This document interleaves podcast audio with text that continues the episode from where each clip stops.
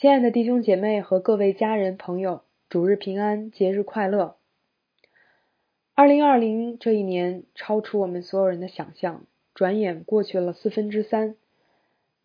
在新冠肺炎仍然肆虐全球的时候，我们能够平安的跟家人共度中秋节，实在是非常值得感恩。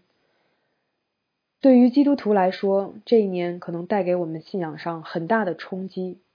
这些冲击尤其体现在我们的祷告上。上半年，我们愤怒于身边所充斥的谎言、信息被掩埋、作家被晋升，不少人都有过在祷告中咒诅的念头。可是，不得不承认，啊，疫情的控制最终我们依然得益于，或者说我们需要依靠国家动用政府的力量和调动。医疗资源。年初，我们为着武汉人遭封城的境遇焦心，但是当抉择真的临到我们个人头上，不要说接待了，就是接触的可能性都让我们谈虎色变。当许多国家和地区开始执行禁足在家的工作指令时，不管是夫妻之间还是父母与孩子之间，关系都开始变得紧张起来。而那些更为艰难的、不得不外出工作的人们的生活状态，随之又呈现在我们面前。我们一方面在向上帝祈求医治，另一方面，我们又觉察着上帝的愤怒和他的审判。总之，这一年我们的生活处处充满了张力和矛盾，以至于我们有时候不知道该怎样祷告。换句话说。当我们满眼满耳充斥着苦难和痛苦的时候，我们似乎不太懂得该如何跟上帝相处了。而所有的关系要维系下去，最核心的要素就是沟通。祷告就是我们跟上帝之间的沟通。一直以来，我我都觉得祷告是信仰中很难的一件事，或者说最难的一件事。它不复杂。甚至可以说很简单，但是很难。它难就难在我们想要的跟上帝认为我们真正需要的之间相差甚远。就像孩子想要糖吃，父母知道摄入太多糖对他不好；孩子想多看一会儿电视，多打一会儿游戏，而父母同样不认为这对孩子有益处，尽管自己有时候也管不住自己。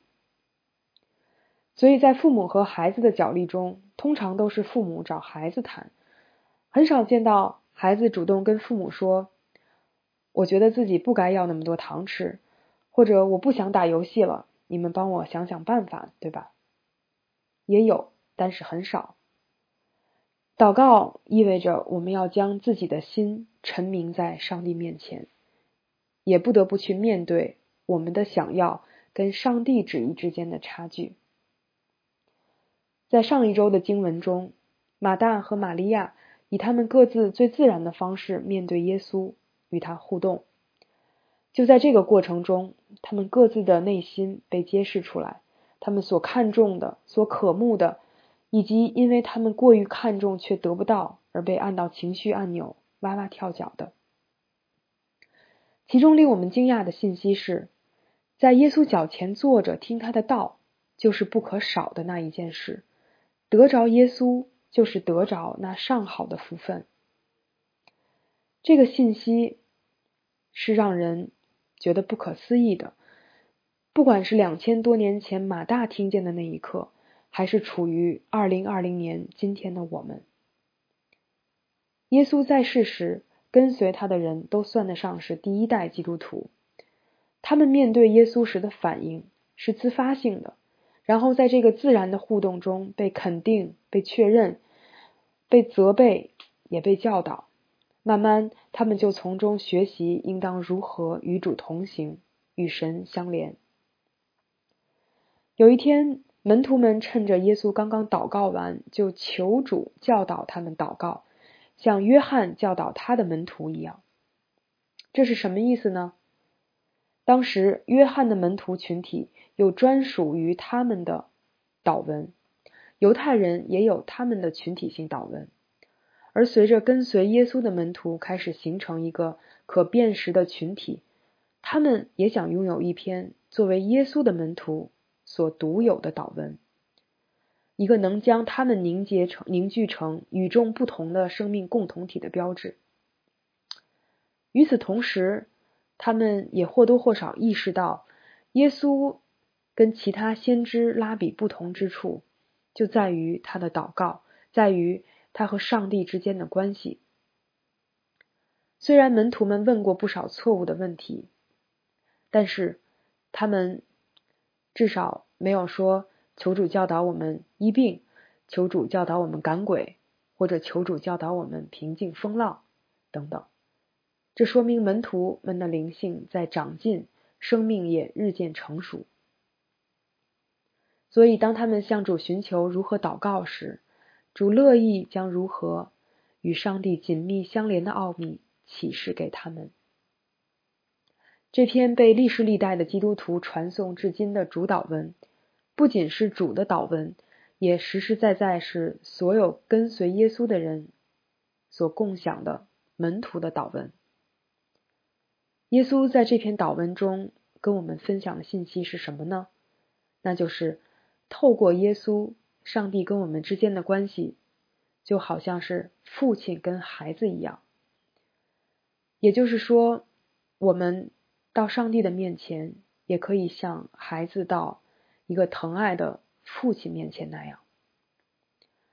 而我们今天的生活，因着我们跟上帝之间这样。一种父亲与孩子般的关系，虽然是在地上，但是多少也有点像在天上一样。所以今天我们要分享这篇主导文的信息，也是要让我们来看耶稣借着教导我们如何祷告，他要让我们过怎样的一个在地如天的生活。我们先来低头祷告。我们在天上的父，感谢你这一年赐给我们丰盛的恩典，感谢你保守我们平安度日，直到如今，并且在这个节日，我们可以平安的跟家人共享欢度这样的时光。我们知道，我们活着不是单靠食物，乃是靠你口中所出的一切话。因此，求你的圣灵。将你的话语再一次向我们的心开启，对我们每个人的心说话。因为在这样动荡的一年，我们的心实在是需要你的话来喂养，我们需要被你的话语所服侍。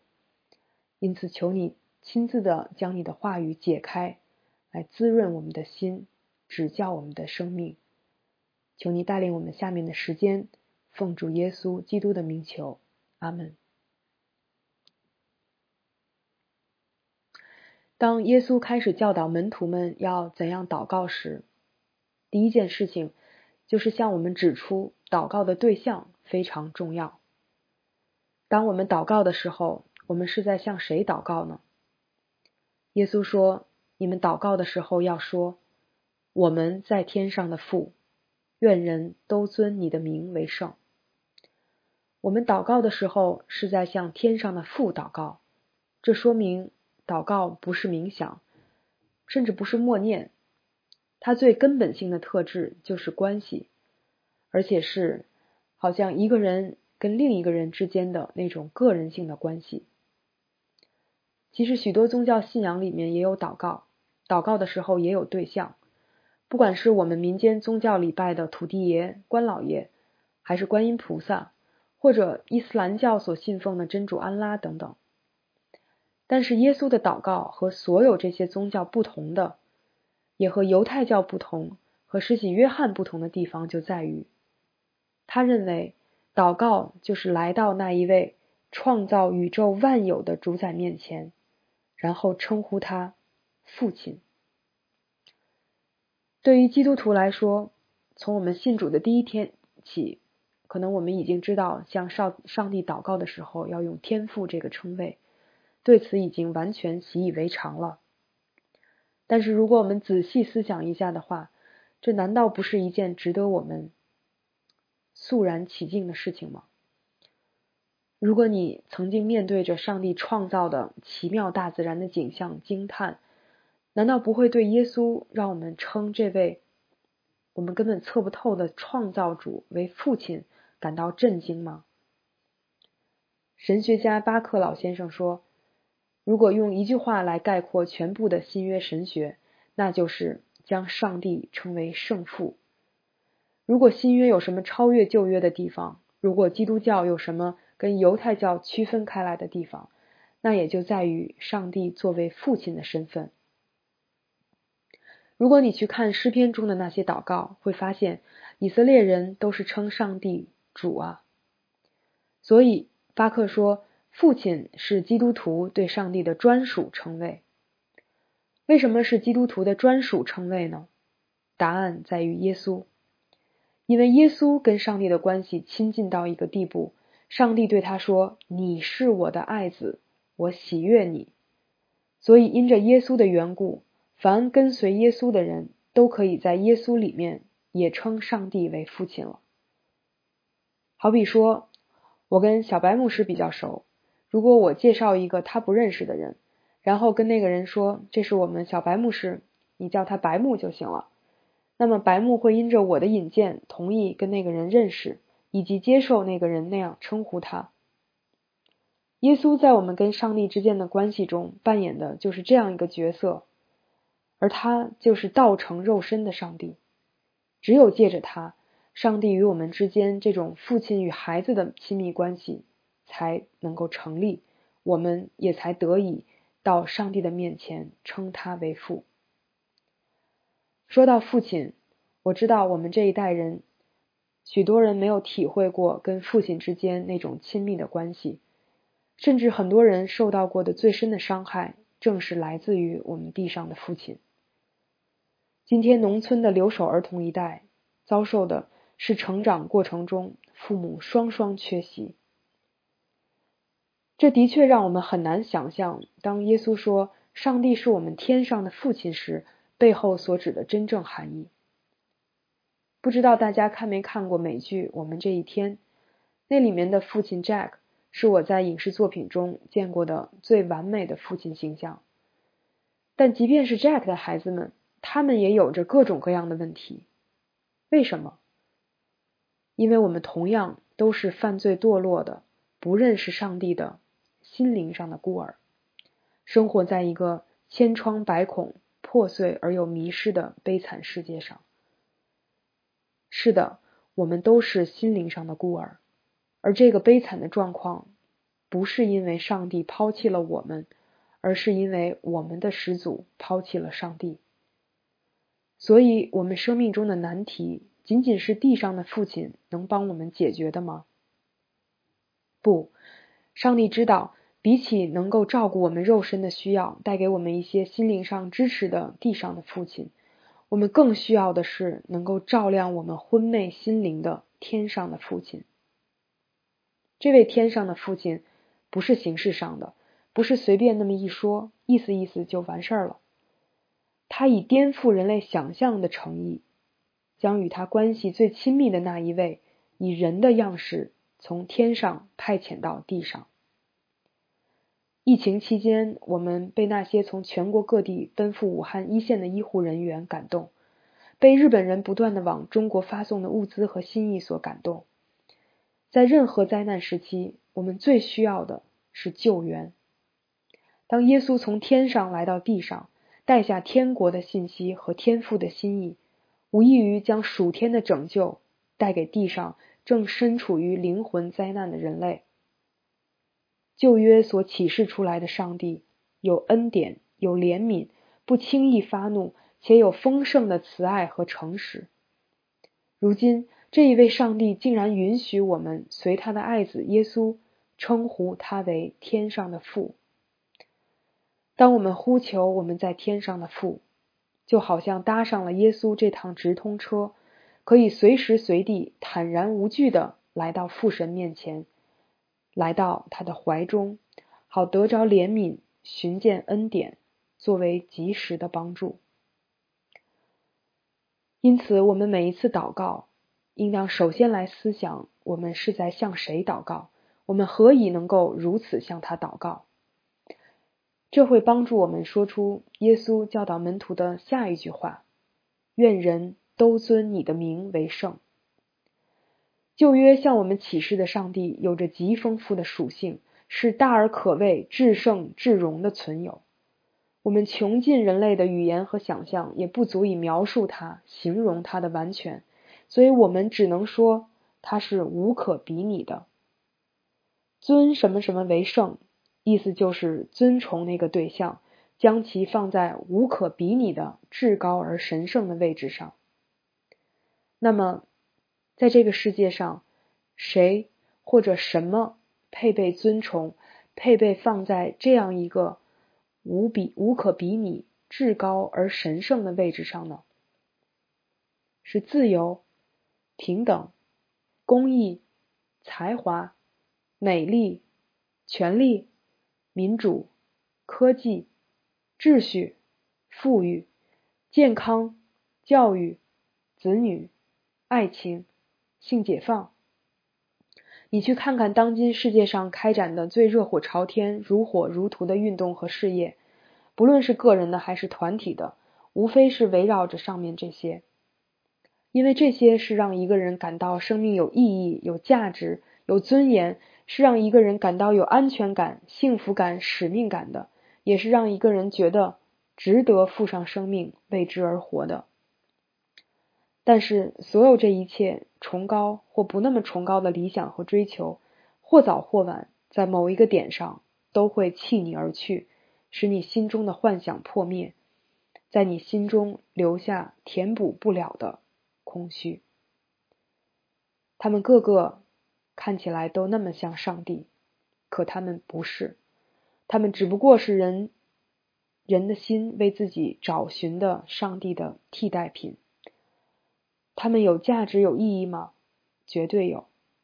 但是历世历代人们不断上演的悲剧、重蹈的覆辙，就在于把那些东西放在了被尊为圣的位置上。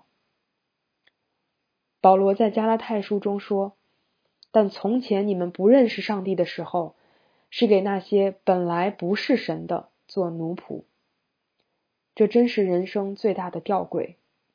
你以为多挣钱可以换来自由，结果你却沦为金钱的奴隶，永远觉得赚的不够。你以为用暴力革命可以换来平等，结果你却再一次沦为专权者。你以为戴上一枚钻钻戒就可以用保有爱情，结果却发现爱情瞬间消失的无影无踪，你也永远得不到对方足够爱你的明证。托尔金所著的《魔戒》中的那枚戒指，就是这样一个能满足人所有私欲的化身。任何人以它为满足的时候，就遭到背叛和毁灭，因为它吞噬人心，扭曲人的尊贵形象。那个五百年与魔戒相伴的 Gollum，就仿佛是不断遭到吞噬和扭曲的人心的外显。所以，那个被尊为圣的位置，只能。单单留给上帝，只有他是我们的生命的源头，是我们心灵的皈依、挚爱的对象，真正能够带给我们生命满足、意义、价值的，真正让我们感到被爱、安全、幸福的，是上帝，且唯有上帝。当然，人生在世，我们需要活生生的关系。需要看得见、摸得着的人事物来满足我们肉身的需要，但是不要把你生命的重心放在那上面，不要指着其中的任何一个而活，因为以别神代替耶和华的，他们的愁苦必加增。对于这一点，我自己深有体会，且依然时常处于跟上帝的摔跤中。耶稣教导门徒们的这个祷告容易吗？一点都不容易。你想摆脱心灵上的孤儿状态，称上帝为父吗？你需要先来认识耶稣。这不是基督徒的霸道和狭隘，这仅仅是作为被罪和死亡所缠绕的人类，愿意接受上帝为我们开启的唯一一条拯救灵魂的通道。耶稣就是这条通道。耶稣说：“我就是道路、真理、生命。若不借着我，没有人能到父那里去。”你想摆脱世事的缠累和奴役吗？你需要让上帝坐在你心灵的宝座上，占据心里最重要的位置，超过你的爱人、你的孩子、你的事业、你的梦想，以及你对人生的种种渴望和期待。这是我在过去十七年跟随耶稣的人生路程中所经历到的。坦白讲，很多时候，当我跟大家一起共诵主导文，我是不走心的。就像念经一样，你们很多人也跟我一样，对吧？今天，愿圣灵向我们的心说话，指教我们当以怎样的态度向上帝祷告。耶稣教导门徒的祷告，引导我们跟上帝有正确的关系，以敬畏和尊崇的态度来到我们心灵的父亲面前，将人生中的一切事物回归到他们原本的位置上。这是我们得以过一个在地如天的生活的前提。有了这个跟上帝关系的基调，下面让我们来看我们跟世界的关系。如果我们个人的生活因着种种原因而破碎残缺，我们还可以对国家抱有期待；如果我们自己的国家不尽如人意，至少我们还可以对其他国家心存幻想。然而，二零二零年将我们心中这一切期待和幻想通通打碎。每当这时，基督徒们会说：“主快来了”或者“主快来吧”。当我们这么说的时候，我们想要表达的意思是：这个世界太黑暗了，这个世界太混乱了，这个世界太败坏了。主啊，快来结束这一切！人类玩不转了，还是你来吧。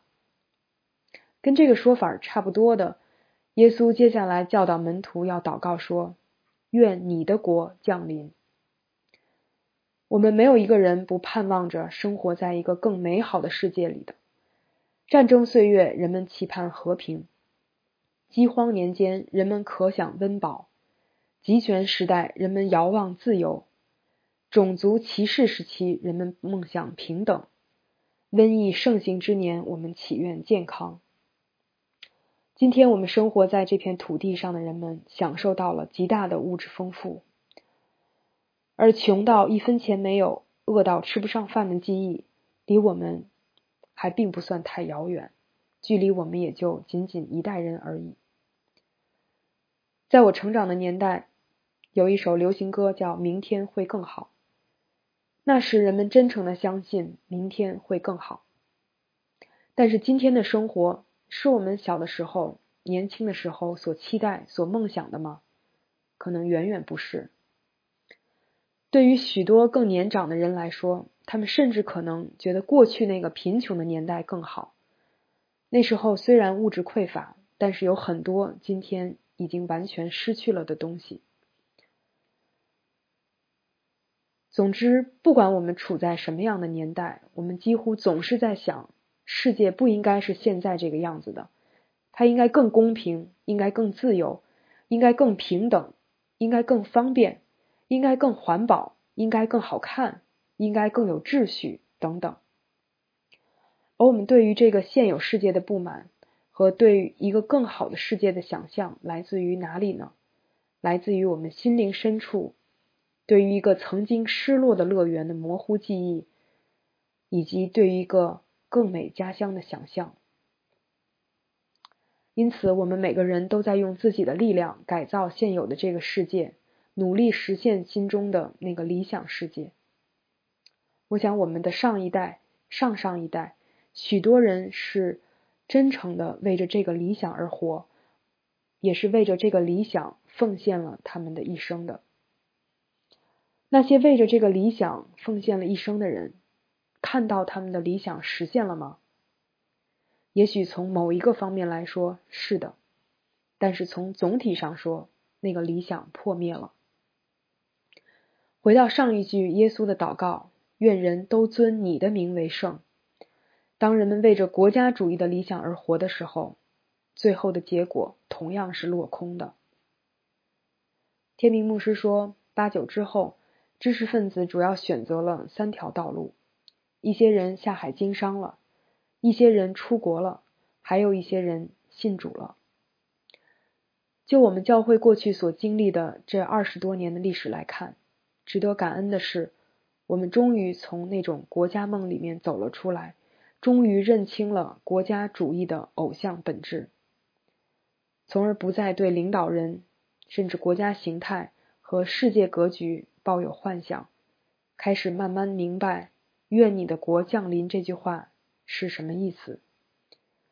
原来天上的国和地上的国不是齐头并进的，有时候甚至是毫不相干的。我在一位牧师的讲道中听到这样一个故事：二战期间，德国有位牧师叫赫尔穆特·蒂里克。一九四四年，在一个空袭发生的早晨，他正在一片已经被炸成半废墟的教堂里给他的会众讲道。那天他讲的正是“愿你的国降临，愿你的旨意行在地上，如同行在天上。”从十九世纪下半叶到二十世纪初期，西方人普遍相信神的国正在以一种进化的方式不断扩张。世界正在变得越来越好，基督徒越来越多。这种乐观主义被三十年代的经济大萧条和随之而来的二战彻底摧毁，许多人三观崩塌，甚至陷入虚无主义。蒂里克牧师就是在这样一种氛围和境遇下，坚持牧养着他的会众。那天，当空袭的警报还在头顶上盘旋，蒂利克牧师面对着一张张绝望。消沉、痛苦的脸庞讲道：“我们非常清楚，神的国奥秘性的增长，并不是一种进化式的发展。不，神的国是以一种截然不同的方式降临。正是在这世界的极度痛苦中，以及伴随着这些轰炸和大屠杀，上帝正在建造他的国。”你可以想象，会众听到他说这话时脸上的惊诧和怀疑。想象一下，在武汉疫情爆发的高峰，牧师在线上对着他的会众讲类似的话，会众会作何反应？到此还没还没算完，蒂利克牧师继续讲道：耶稣基督在哪里，神的国就在哪里。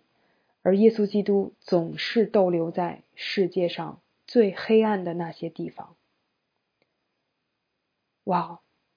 耶稣基督在今年二月被封锁的武汉，在非典之年的北京，在无法正常进行主日敬拜的我们教会，在我们尚未得着人身自由的牧师家中，耶稣就近那些病痛中的人，就近那些孤单的人。就近疫情期间不得不外出工作的人，就近工作还没有着落，正在为着明天的生活忧虑的人。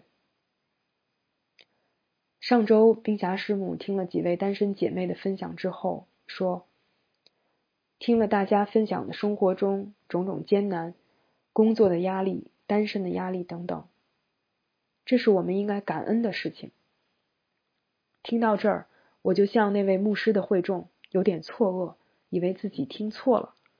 后来师母接着说：“上帝正是借着这些事情来让我们依靠他。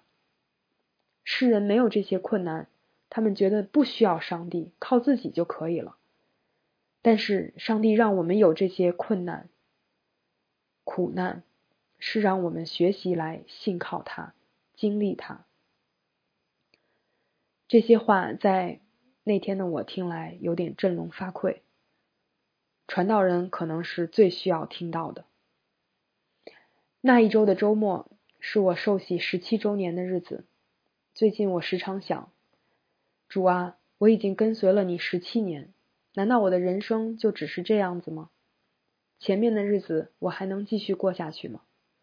我心里有很多挣扎。这让我想到路加福音之前所讲的。当施洗约翰被关在西律王的监牢里，他派人去问耶稣：“那将要来的是你吗？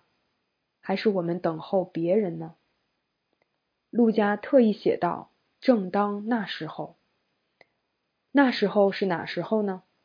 就是在约翰被关的那个时候。耶稣治好了许多有疾病的、受灾患的、被恶鬼附着的，又开恩叫好些瞎子能看见。耶稣行了这么多神迹，可是约翰依然被囚禁着。时间久了，约翰免不了会想：难道主耶稣什么都不做吗？是他不做，还是不能呢？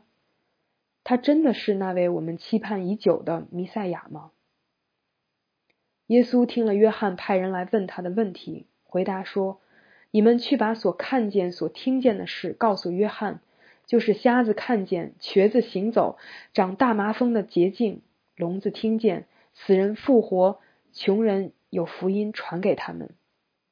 凡不因我跌倒的，就有福了。”你想？约翰听见这话，是该高兴呢，还是难过呢？耶稣的这番话既回答了约翰的问题，又没有回答约翰的问题。耶稣的回答表明：是的，我是那一位。但是约翰问的问题背后的含义是：那我呢？我怎么办？我有什么指望？对于这个问题，我想耶稣的回答是说：凡不因我没有满足他们的期待或实现他们的愿望而失落信心的，就有福了。在耶稣升天之后，这个脉络在使徒行传里继续延续。斯提凡讲完道之后，就被众人用石头打死殉道了，而彼得、保罗和希拉。却分别经历了从狱中获救。神的国实在是一个奥秘，以我们无法预料的方式临在和拓展。耶稣将神的国带到地上，却从未承诺会成就我们个人的心愿和实现我们对人生的期许。当耶稣在面对罗马的官长时说：“我的国不属这世界。”我的国若属这世界，我的臣仆必要征战，使我不至于被交给犹太人。只是我的国不属这世界，神的国不属这世界，所以耶稣在世上的生命困局，也绝不是以人所能想象到的方式来解决。耶稣以他的一生，以他在地上的施工，以及他的性命来表明。神国的统治在于上帝的旨意在人心里的运行和人心对上帝旨意的臣服。所以在祈求完“愿你的国降临”之后的下一句就是“愿你的旨意行在地上，如同行在天上”。行在地上是行在哪里呢？不就是行在人心里吗？耶稣借着他的祷告。完全的顺服了父神的旨意，使神的国得以在地上展开。而他最终极的祷告、终极的顺服，就体现在他俯伏在克西马尼园里祷告的那句：“我父啊，倘若可行，求你叫这杯离开我；然而不要照我的意思，只要照你的意思。”保罗在罗马书里说：“我们既因信称义，就借着我们的主耶稣基督得与上帝相合；我们又借着他因信得进入现在所占的这恩典中，并且欢欢喜喜盼望上帝的荣耀。不但如此，就是在患难中也是欢欢喜喜的，因为知道。”患难生忍耐，忍耐生老练，老练生盼望，盼望不至于羞耻，因为所赐给我们的圣灵将上帝的爱浇灌在我们心里。因我们还软弱的时候，基督就按所定的日期为罪人死；为一人死，是少有的，为人人死或者有敢做的。唯有基督在我们还做罪人的时候为我们死，上帝的爱就在此向我们显明了。是的，在我们还做上帝仇敌的时候，耶稣顺服了上帝的旨意，为了拯救我们而死。正是在上帝这般长阔高深的爱中，我们得以称他为父，得以，我们得以祷告说：愿人都尊他的名为圣，求他的国降临。也愿意放下自己的意思，让他的旨意成就在我们的生命中。而耶稣基督就是成就这一切的那一位。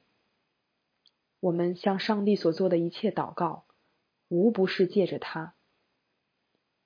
在他所教导我们的祷告中，我们的心被他塑造，慢慢具有他的心的形状。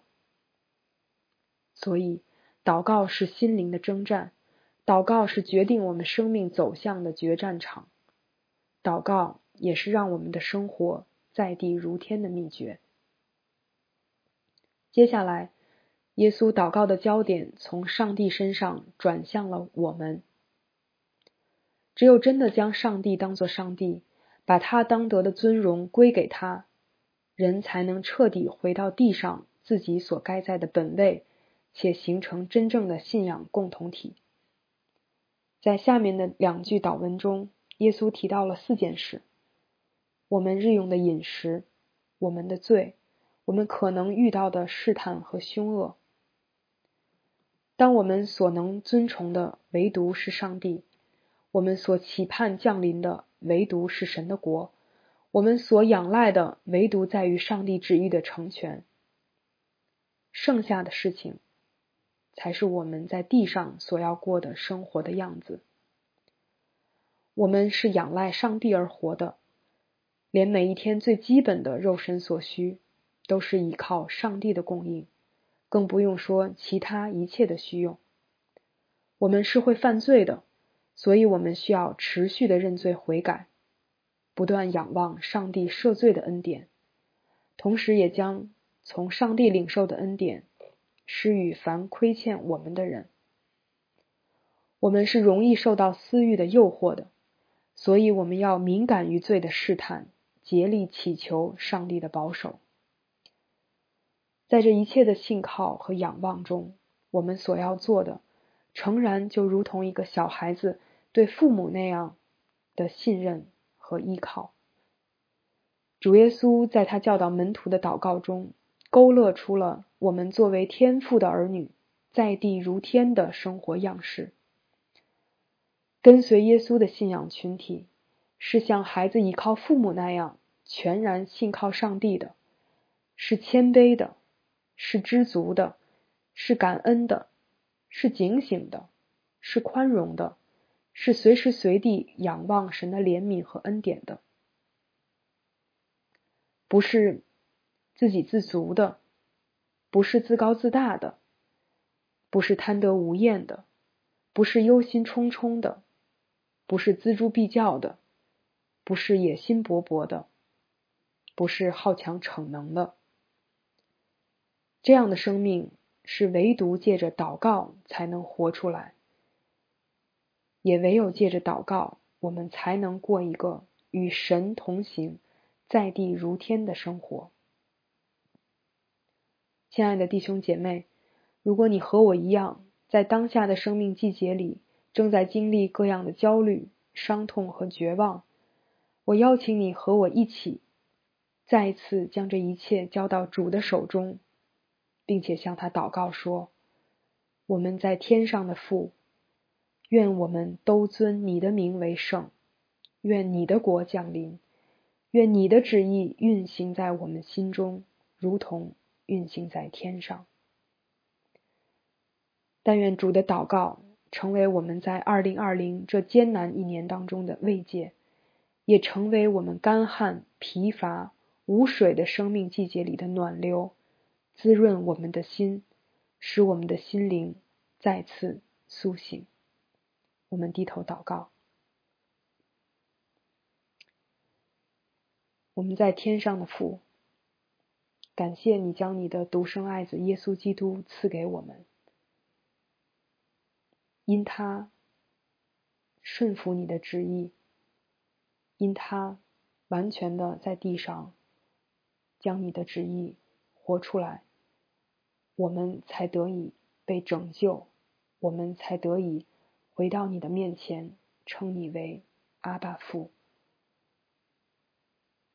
如今我们不再是心灵的孤儿，如今我们是可以将一切生命的重担，我们心灵的痛苦、忧伤、挣扎带到你的面前，求你帮助我们来将我们的意思放下，而愿意让你的旨意完全的运行在我们的生命当中，也求你帮助我们。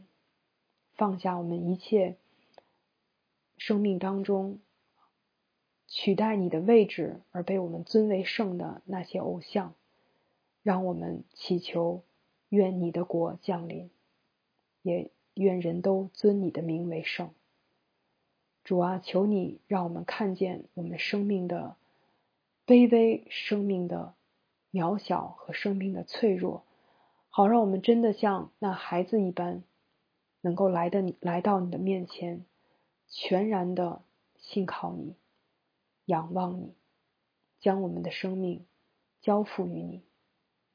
求你使我们借着祷告，真正的能够在地上过一个在地如在天的生活，也让我们能够因着连于耶稣基督，也彼此相连，成为一个真正带着蒙恩的。蒙爱记号的，跟随耶稣的生命共同体。